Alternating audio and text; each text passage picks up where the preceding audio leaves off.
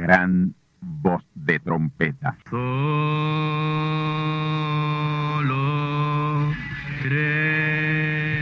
Saludos amigos y hermanos radioyentes. Están ustedes en sintonía con la audición radial Gran Voz de Trompeta, con el mensaje final de Dios al mundo, a la iglesia y a su pueblo escogido.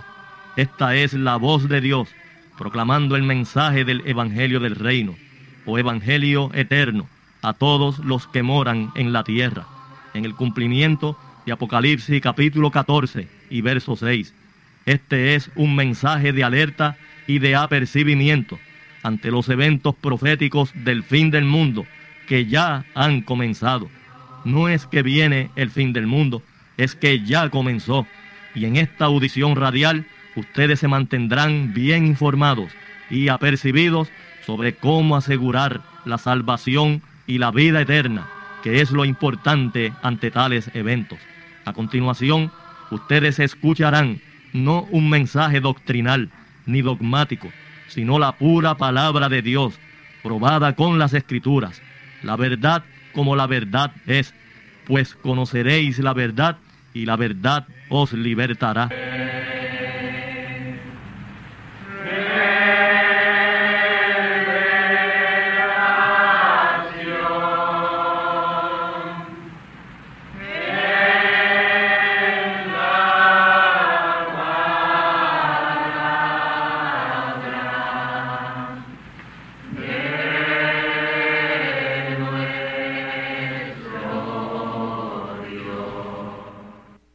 Y ahora vamos a la sección de preguntas y respuestas.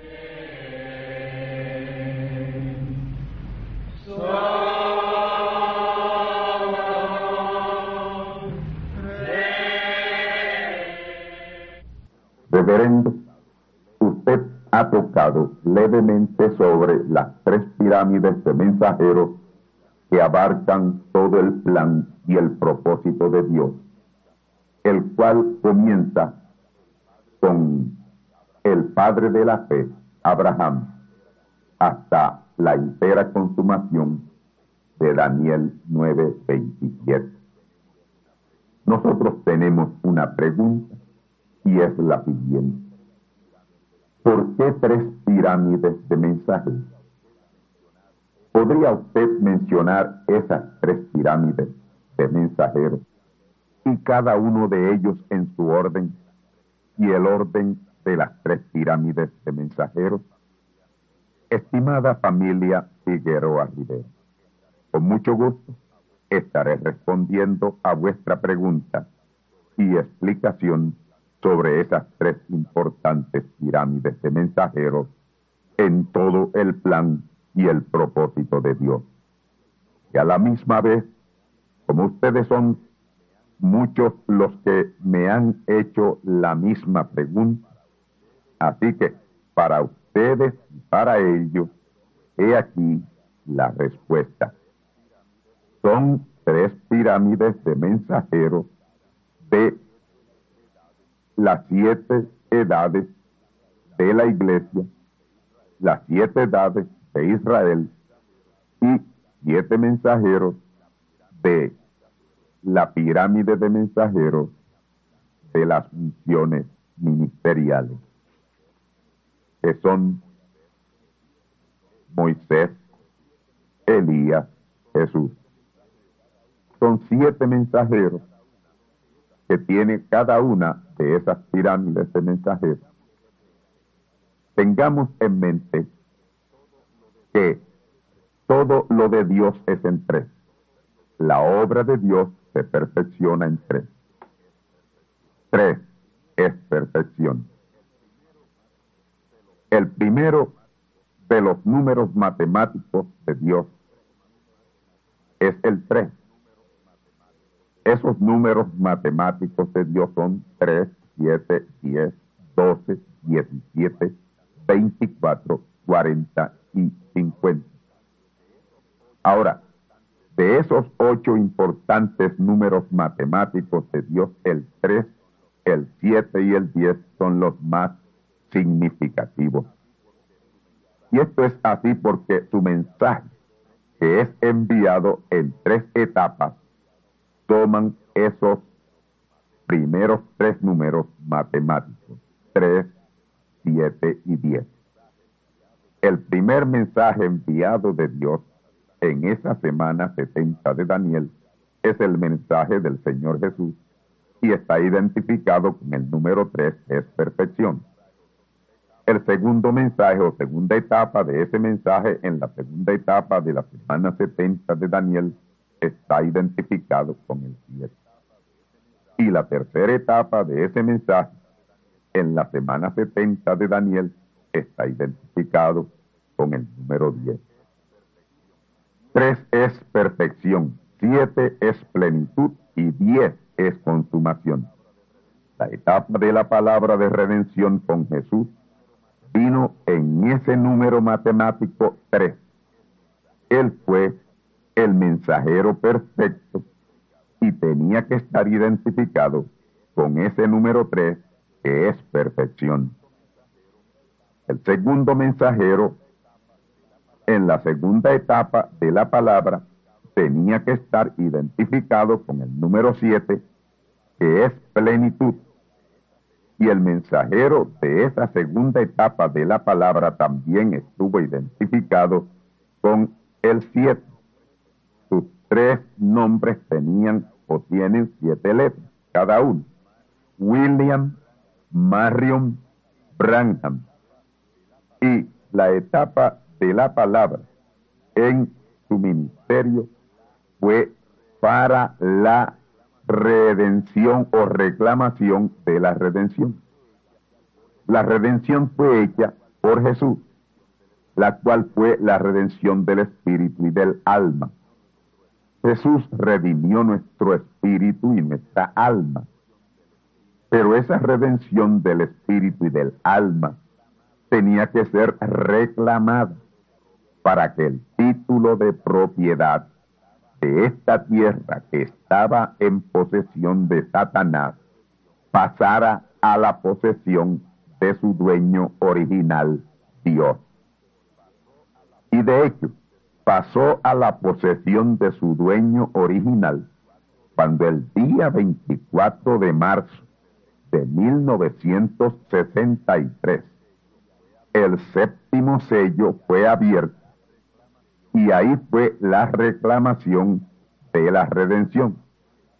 Por lo tanto, en estas dos etapas de la palabra, la redención fue hecha y reclamada.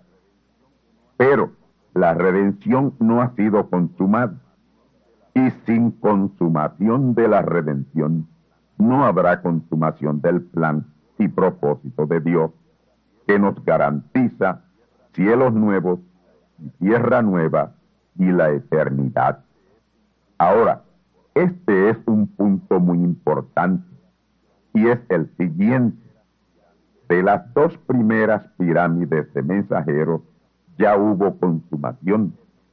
Jesús fue el mensajero piedra de corona de la pirámide de mensajeros de las siete edades de Israel cuyos mensajeros fueron Abraham, Jacob, José, Moisés, Elías, Daniel y Jesús.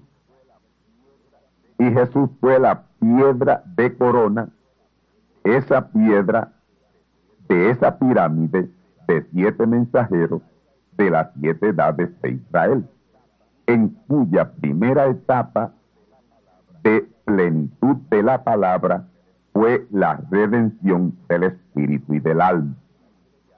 Luego iniciaron las siete edades de la iglesia en el año 53 después de Cristo, cuyo primer ángel mensajero fue Pablo, luego Irene, Martín, Colombo, Lutero, Wesley y séptimo Branham en el año 1963, febrero 28 de 1963, a las 6 y 10 de la tarde, y en Flagstaff, Arizona, en la falda del Monte Sol Poniente, Flagstaff, Arizona, Estados Unidos de América, vino sobre ese séptimo ángel mensajero la plenitud de Dios, pasando de séptimo ángel a la segunda manifestación de Dios en carne humana, o segunda venida de Cristo. En pleno vino la palabra sobre él. La palabra se hizo carne en él, siendo esa la segunda venida de Cristo, para la reclamación de la redención. Y la reclamación de la redención hecha por Dios en Branham fue como piedra de corona de la segunda pirámide de mensajeros, la pirámide de mensajeros de las siete edades de la iglesia. Mantengan en mente que esa pirámide de mensajeros ya terminó. Sus ministerios ya son terminados. Y la pirámide fue coronada con Branham, séptimo mensajero, con quien reclamó Dios la redención del espíritu y del alma hecha por Jesús. Pero queda la consumación de la redención, es la redención de nuestros cuerpos. Romanos 8:23. Y esa redención toma un ministerio de consumación en el cual toman lugar las tres funciones ministeriales que forman la tercera pirámide de mensajeros esos mensajeros de esa pirámide de mensajeros de las unciones ministeriales, Moisés, Elías, Jesús, son en el siguiente orden. Moisés, Elías, Eliseo, Juan el Bautista, Jesús y Branham. Y el que estamos esperando y en quien estarán manifiestas esas tres funciones cuando ese individuo aparezca. Él será Moisés, Elías, Jesús. Como Elías habrá de restaurar la palabra, tal y como lo hizo Juan el Bautista.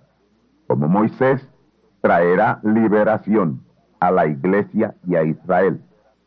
Y como Jesús coronará la pirámide y hará consumación de la redención, que es la redención del cuerpo. Y quiero adelantarle que ya ese séptimo mensajero de esa tercera pirámide de mensajeros está ministrando como Elías y como Moisés.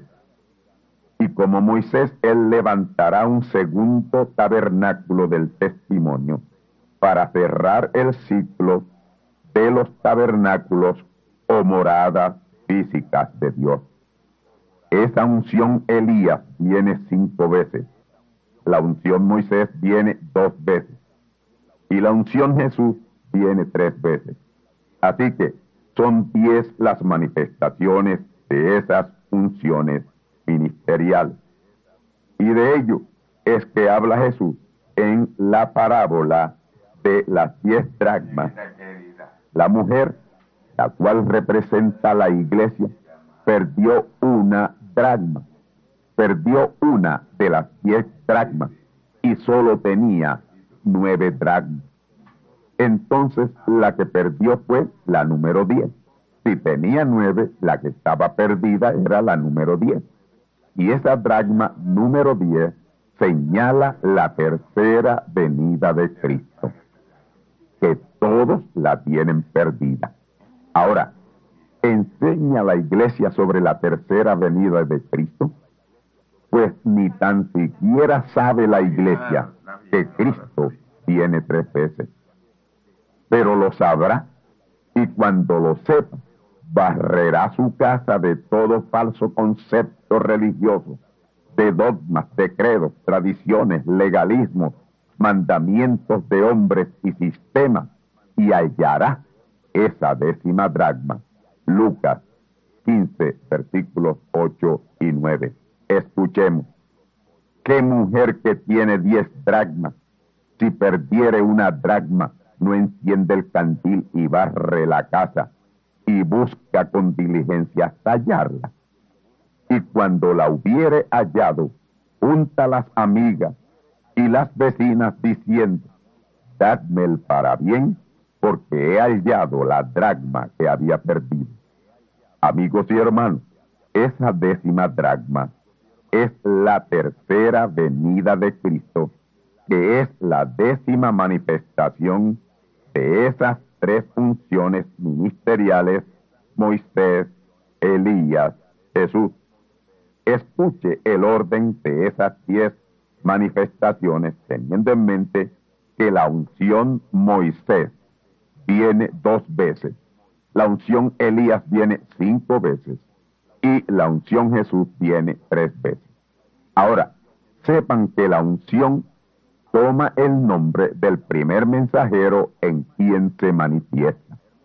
Y esas unciones son unción de restauración de la palabra, unción de liberación de la palabra y por la palabra, y unción de plenitud de Cristo la palabra. La primera manifestación de esas unciones ministeriales fue la unción de liberación en Moisés, el hijo de Amram y Yoshibet, quien liberó a Israel de la esclavitud egipcia. Y esa unción de liberación tomó el nombre de Moisés por ser Moisés el primer hombre en quien vino la unción. Luego vino la unción sobre Elías para la restauración del altar de Dios que estaba arruinado. Y ese altar representa su palabra, pervertida, completamente pervertida. Y de ahí vino cuatro veces más, que son las siguientes. Eliseo, Juan el Bautista, y el cuarto Elías, Branham, y luego el quinto Elías, que es el que estamos esperando. Luego vino la unción de plenitud del Espíritu sobre Jesús, Jesús el hombre, y desde ahí esa unción de plenitud tomó el nombre Jesús. Y esa unción vino por segunda vez en un hombre llamado Branham, haciéndole el Señor Jesucristo manifiesto por segunda vez. Y solo queda la tercera manifestación de esa unción ministerial Jesús. Y el creyente que tiene esa revelación es porque barrió su casa de todo polvo y hojarasca denominacional y se ha hecho de la décima dragma sin la cual no entrará en el reino de Dios. Pues es con esa tercera manifestación de esa unción que somos adoptados en nuestros cuerpos y nuestros cuerpos redimidos. Romanos 8:23.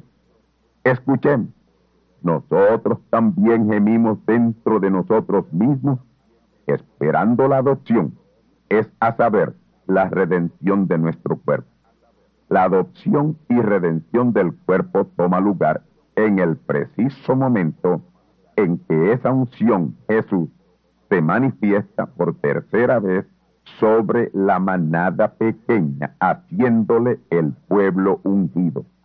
Se manifiesta sobre esa manada pequeña y en esa manada pequeña porque ella le estará esperando no podemos recibir lo que no esperamos. Y para esperarlo debemos tener esa fe, esa revelación, ese conocimiento sobre esa décima dragma. Trate de barrer su casa de todo credo y dogma y falsedad denominacional para que encuentre esa décima dragma. Es vital para su entrada al reino de Dios. Concluyo repitiendo el orden de estas tres pirámides de mensajeros y sus 17 mensajeros, que son los 17 más importantes mensajeros en todo el plan y el propósito de Dios. Pirámide de mensajeros de las siete edades de Israel. Abraham, Jacob, José, Moisés, Elías, Daniel, Jesús. Pirámide de mensajeros de las siete edades de la iglesia. Pablo, Irenio, Martín, Colombo, Lutero, Wesley y Branham. Pirámide de mensajeros de las funciones ministeriales. Moisés, Elías, Eliseo, Juan el Bautista, Jesús, Branham y el séptimo y final estamos esperando y en quien estarán las tres funciones ministeriales. Ese mensajero será Moisés, Elías, Jesús, porque esas tres funciones estarán en él al mismo tiempo. Ahora, si en cada pirámide de mensajeros hay siete mensajeros, debían ser 21 mensajeros. Pero sin embargo, son solo 17 mensajeros por el hecho de que en la pirámide de mensajeros de las funciones ministeriales solo hay tres que no ministran en las otras dos pirámides de mensajeros de las siete edades de Israel y las siete edades de la iglesia. Y ellos son Eliseo, Juan el Bautista y el último de todos, el cual estará en él, estarán en él las tres funciones.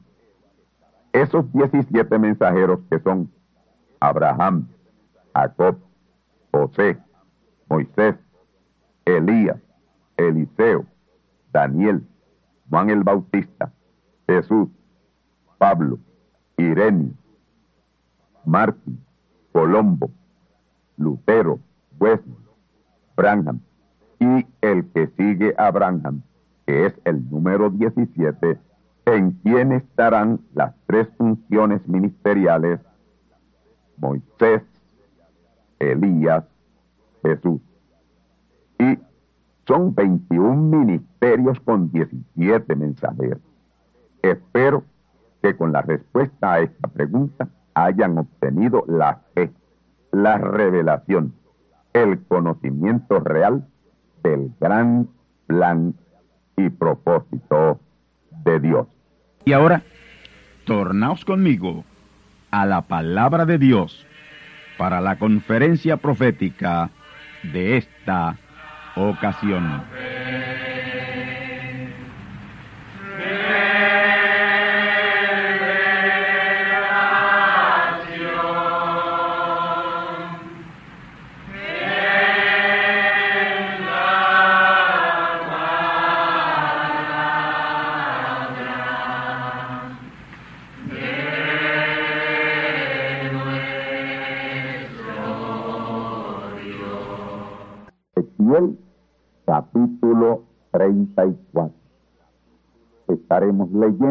Versos 1 y 2, 7 al 12 y 22 al 24. Escuchemos.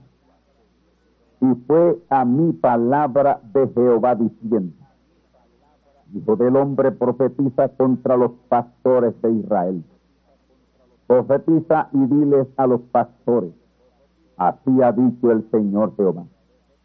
Hay de los pastores de Israel que se apacientan a sí mismos, no apacientan los pastores los rebaños.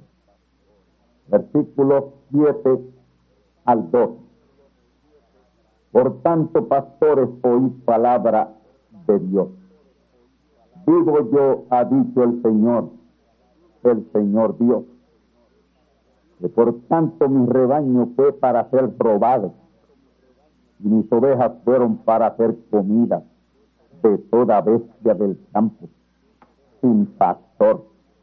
Ni mis pastores buscaron mis ovejas, sino los pastores se apacentaron a sí mismos y no apacentaron mis ovejas. Por tanto, oh pastores, oíd palabra de Dios.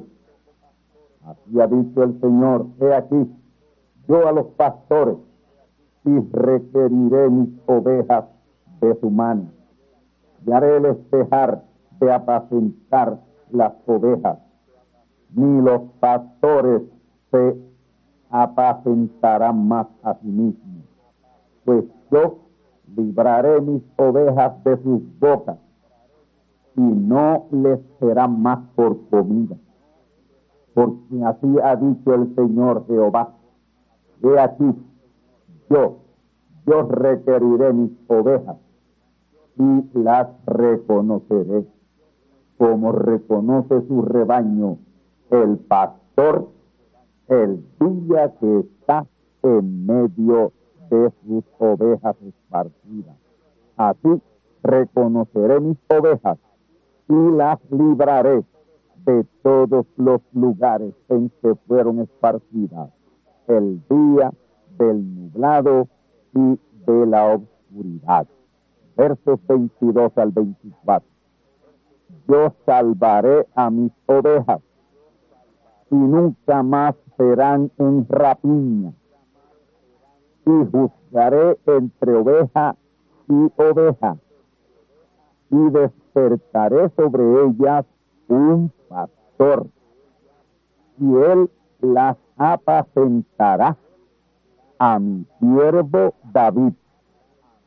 Él las apacentará y les será por pastor. Yo, Jehová, le seré por Dios, y mi siervo David, príncipe en medio de ellos yo Jehová he hablado. Pastores, oíd palabra de Dios. Es el tema que a continuación escucharéis. Para este importantísimo mensaje de este día titulado Pastores, oíd palabra de Dios, estaré tomando las escrituras que hemos dado lectura. Comencemos con los versos 1 y 2. Noten, fue a ese fiel palabra de Dios donde le dijo, hijo del hombre. Hijo del hombre es título de profeta. Amigos y hermanos, ese es el título de un profeta. Es como si Dios le hubiera dicho, profeta Ezequiel, profetiza contra los pastores de Israel y dile a los pastores de Israel, así ha dicho el Señor Jehová. Hay de los pastores de Israel que se apacientan a sí mismos. No apacientan los pastores los rebaños. Mis amigos y hermanos, en ese verso 1 de Ezequiel 34, Dios se dirige a los pastores literales, pastores literales de los rebaños de ovejas que ellos pastoreaban en aquel tiempo. Ese es tipo y figura de los pastores en este día de hoy, pastores de ovejas en los rebaños eclesiásticos. Y esos pastores de rebaños de ovejas en lo natural tipificaron a los pastores de los rebaños de ovejas de iglesias hoy. Cada pastor hoy que pastorea una congregación denominacional, a él aplican todas las escrituras que he leído en ese capítulo 34 de Ezequiel. El verso 7 dice, por tanto, pastores, hoy palabra de Dios. esta es la palabra amonestativa de Dios, comenzando con el verso 8. Escuchemos.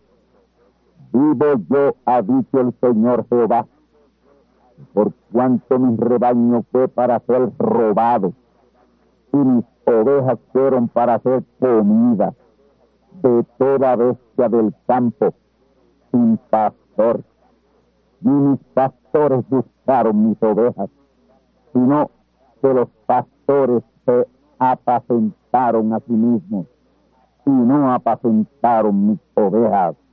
Y eso es lo que está aconteciendo en este preciso tiempo.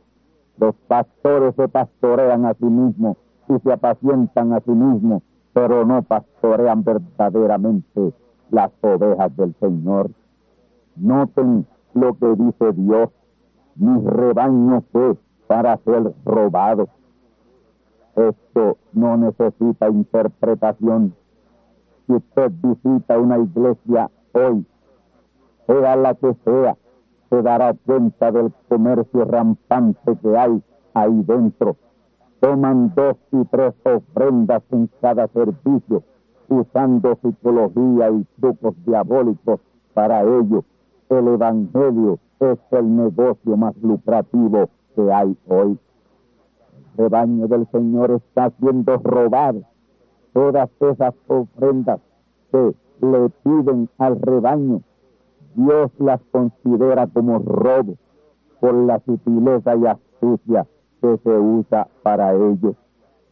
En sus programas radiales y programas de televisión es diez veces peor. Ahí lo que tienen es un comercio rampante, es un constante clamor, pero por dinero.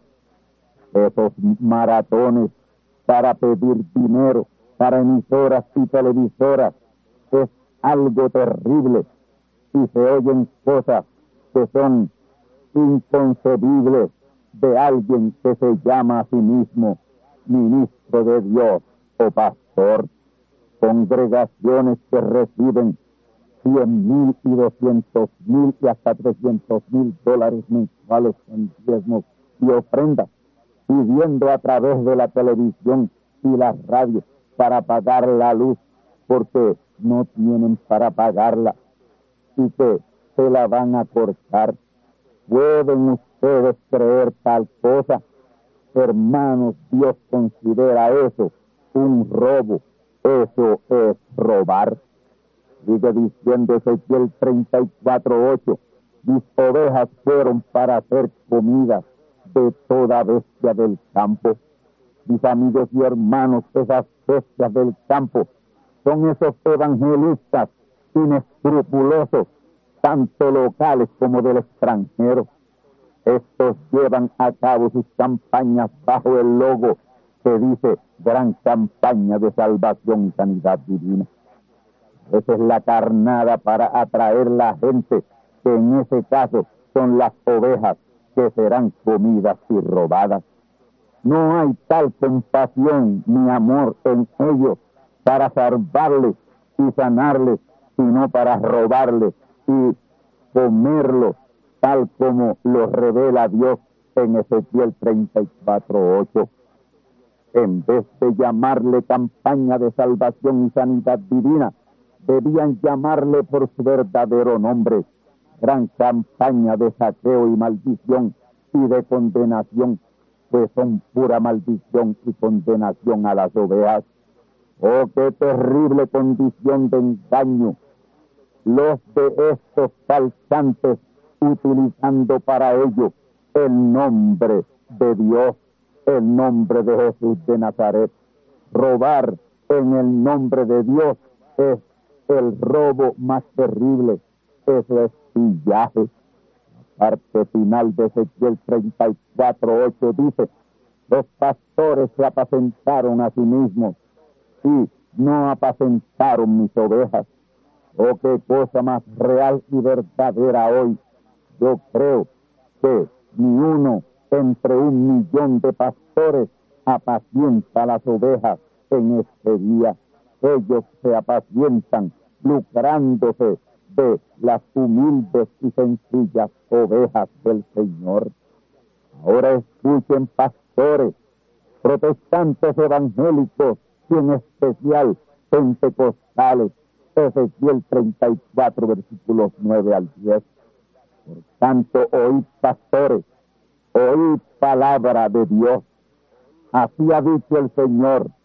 He aquí yo a los pastores y requeriré mis ovejas de su mano y haré dejar de apacentar las ovejas. Ni los pastores se apacentarán más a sí mismos, pues yo libraré mis ovejas de sus bocas y no les serán más por comida. Amigos, esta no es palabra de José Oscar Candelario, esta es palabra de Dios. Y ustedes, pastores, que se creen las ovejas son de su exclusiva propiedad y les pueden trasquilar como gusto y gana les dé. Este es el día en que Dios está requiriendo las ovejas de sus manos y no quedará una sola de ella que no sea librada. Con ustedes solo se quedarán los cabros, no las ovejas. A pronto saldrá de entre ustedes toda oveja que es simiente de Dios, pues ellas están oyendo la voz del verdadero pastor hoy. Así dice el Señor, mis ovejas oyen mi voz y me siguen. Y esta es la voz de Dios a sus ovejas. Dios está requiriendo sus ovejas de la mano siniestra y trasquiladora de cada uno de ustedes, pastores asalariados y esclavizadores de las ovejas del Señor. Dios es bien enfático ahí en Ezequiel 34, 10 diciendo, haréles dejar de apacentar las ovejas. Y esa es la profecía de Zacarías 2.7 y Apocalipsis 18.4.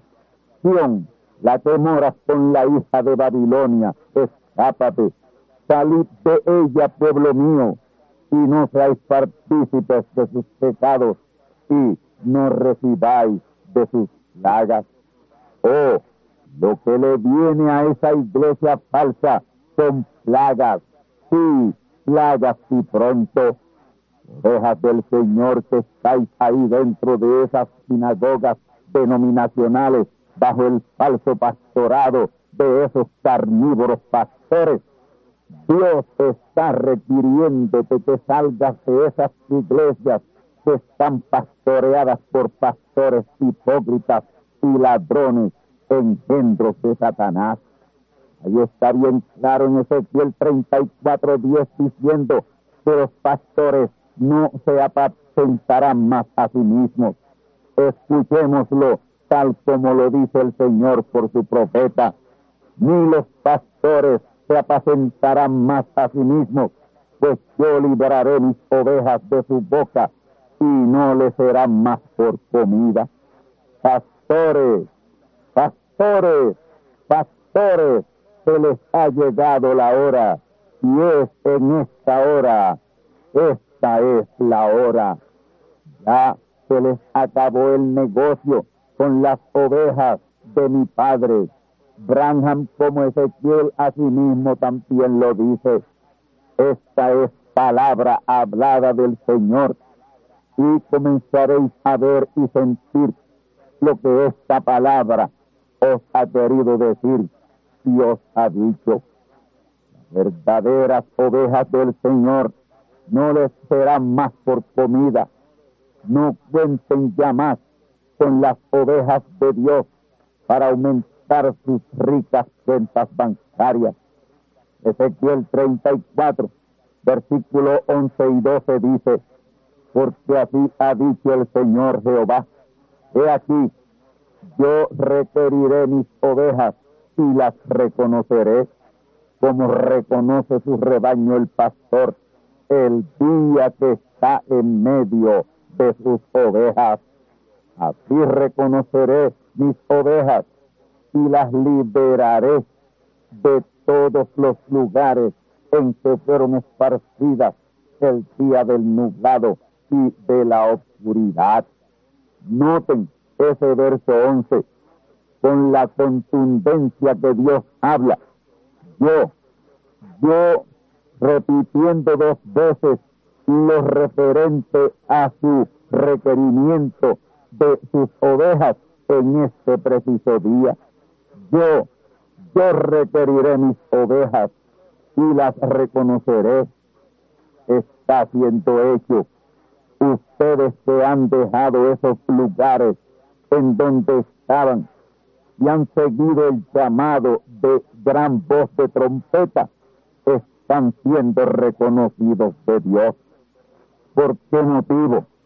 Porque ustedes han reconocido que este es el mensaje final de Dios a su pueblo, a sus verdaderas ovejas. Ustedes, ovejas, han reconocido la palabra de esta hora, el llamado final de Dios, y Dios les ha reconocido a ustedes. Manténganse firmes en su decisión y la gran victoria será vuestra. Analicemos ese verso 12. Dios dice, yo reconoceré mis ovejas como reconoce su rebaño el pastor el día que está en medio de sus ovejas esparcidas. Amigos y hermanos, Dios está en medio de su rebaño. Hay testigos de ello que pueden testimoniarlo ahora mismo. Desde que fue abierto el templo del tabernáculo del testimonio en marzo 17 de 1996, no ha pasado un solo día de servicio en el templo del tabernáculo del testimonio en que alguien no haya visto a Dios en su cuerpo de luz del pilar de fuego en dicho lugar. Siempre está presente. Les dije el pasado domingo y les repito hoy que el templo del tabernáculo del testimonio es el lugar físico de morada de Dios hoy sobre toda la faz de la tierra, el único lugar de morada física de Dios. El primer tabernáculo lo abrió Moisés allá en la falda del Sinaí. Y allí estuvo la presencia de Dios con Moisés y su pueblo durante todo el tiempo que ese tabernáculo estuvo en servicio. Y este, el templo del tabernáculo del testimonio, es una réplica de aquel, es el que cierra el gran ciclo de moradas físicas de Dios para él tomar su templo eterno, su morada eterna. El templo no hecho de mano, el santo de los santos, el cual será ungido al comienzo de la tercera etapa de la semana 70 de Daniel. El templo del tabernáculo del testimonio es el cumplimiento de Apocalipsis 15:5. Y esa es la señal grande y admirable en el cielo, la edad celestial, la edad de la palabra. Apocalipsis 15:1. Es el mismo tabernáculo, esa gran señal. El cielo es la edad celestial, que es la edad de la palabra, o edad eterna de la iglesia eterna de Cristo. Y ahí es donde están siendo recogidas las ovejas del Señor, aquí en Boriquén, porque ahí es donde está la palabra. Ahí está el cuerpo muerto de la palabra fresca de la hora, en donde se están juntando las águilas de Dios.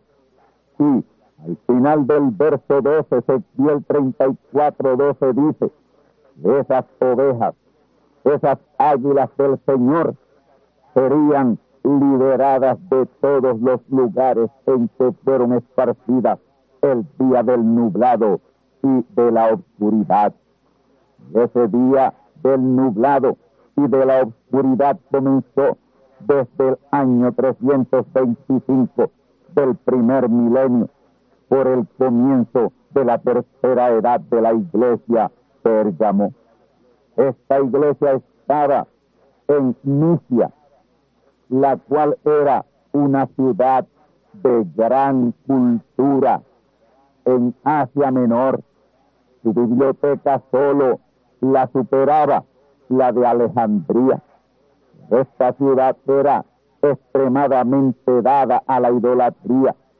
Su Dios con estatua en forma de serpiente era lo que ellos adoraban y este tenía el nombre de Esculapio.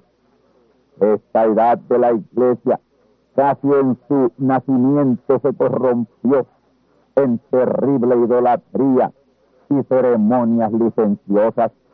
Apocalipsis 2.13 le llama la iglesia en donde está la silla de Satanás.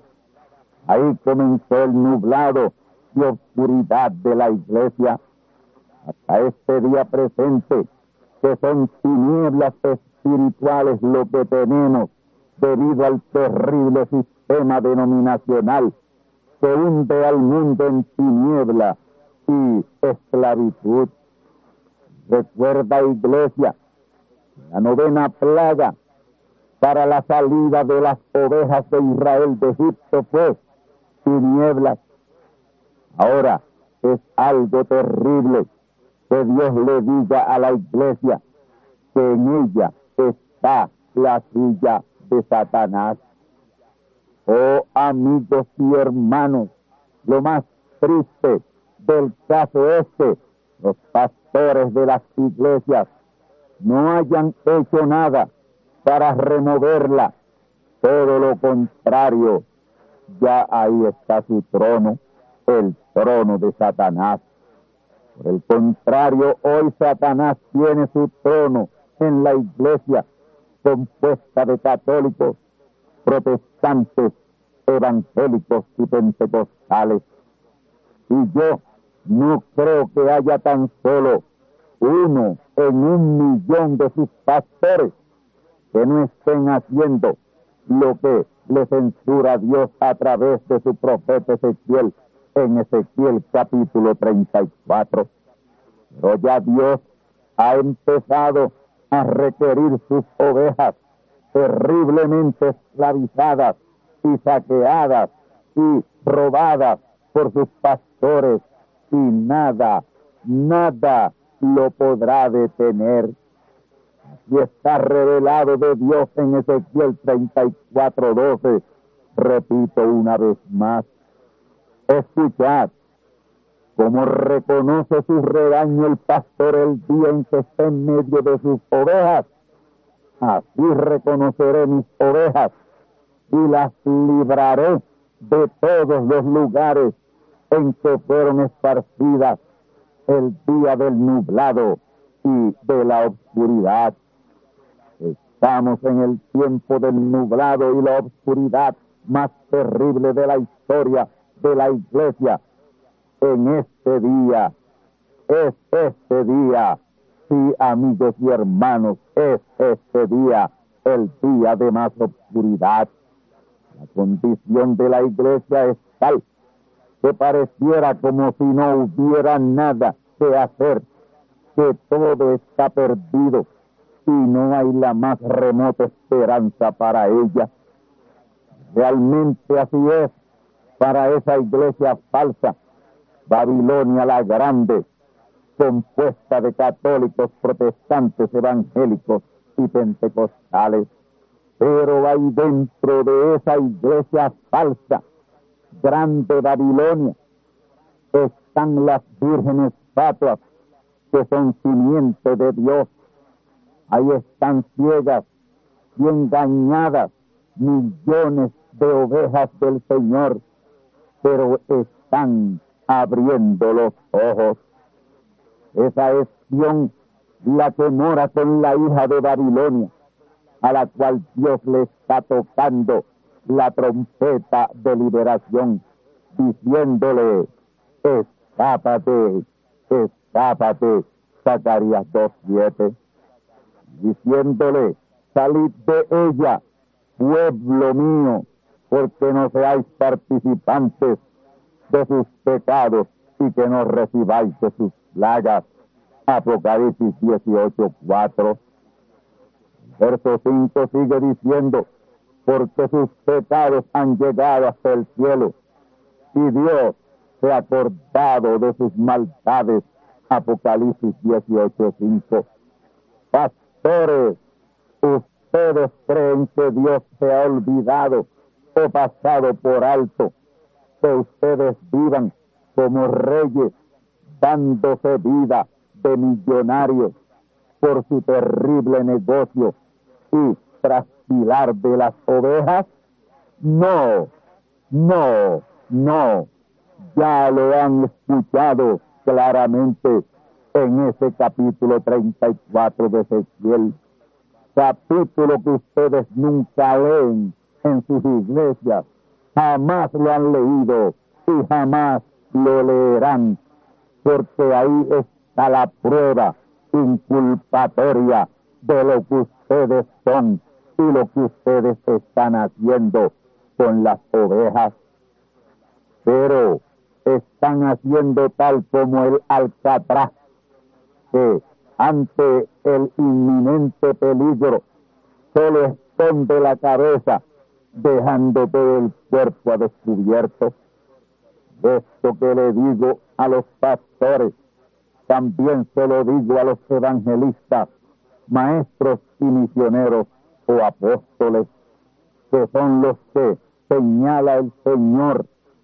El Señor Jesús dijo que en aquel día, que es este día, muchos le dirían, Señor, Señor, no profetizamos en tu nombre, y en tu nombre echamos demonios, y en tu nombre hicimos muchos milagros. Y entonces les protestaré diciendo, nunca os conocí apartados de mí, obradores de maldad. Y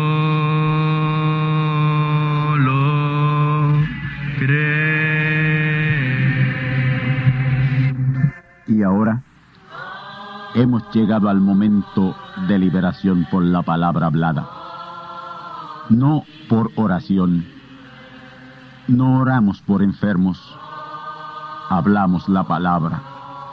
Jesús nunca oró por un enfermo. Él dijo la palabra. Él habló la palabra. Y la palabra fue enviada. Y curó los enfermos. Resucitó los muertos. Limpió los leprosos abrió ojos a ciegos, oídos a sordos, desató lenguas a mudos. Y la buena noticia hoy es que Él es el mismo, antier, ayer y hoy. Lo que Él hizo antier y ayer por otros, lo puede hacer hoy por ti tened la fe de Dios. Al que cree, todo es posible. Cree solamente y te será hecho.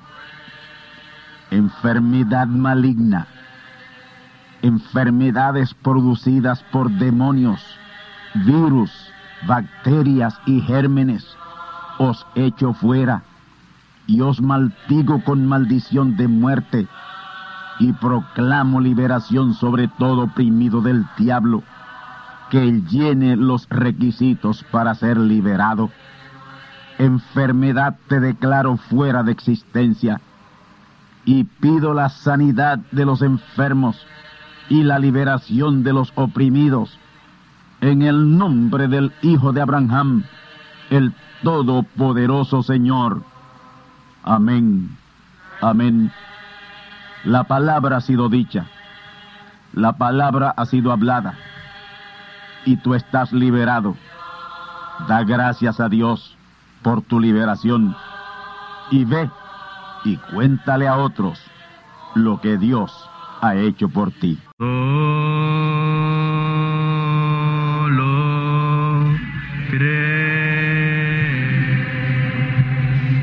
Amigos y hermanos radioyentes, han escuchado ustedes la audición radial Gran Voz de Trompeta.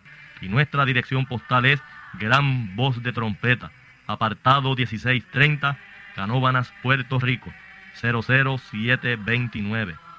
Una vez más, Gran Voz de Trompeta, apartado 1630, 1630, Canóbanas, Puerto Rico, 00729. Les invitamos muy cordialmente para que escuchen estas conferencias proféticas y sean apercibidos ante los eventos del fin del mundo que ya comenzó. Les deseamos pues ricas bendiciones en Cristo el Señor. Amén.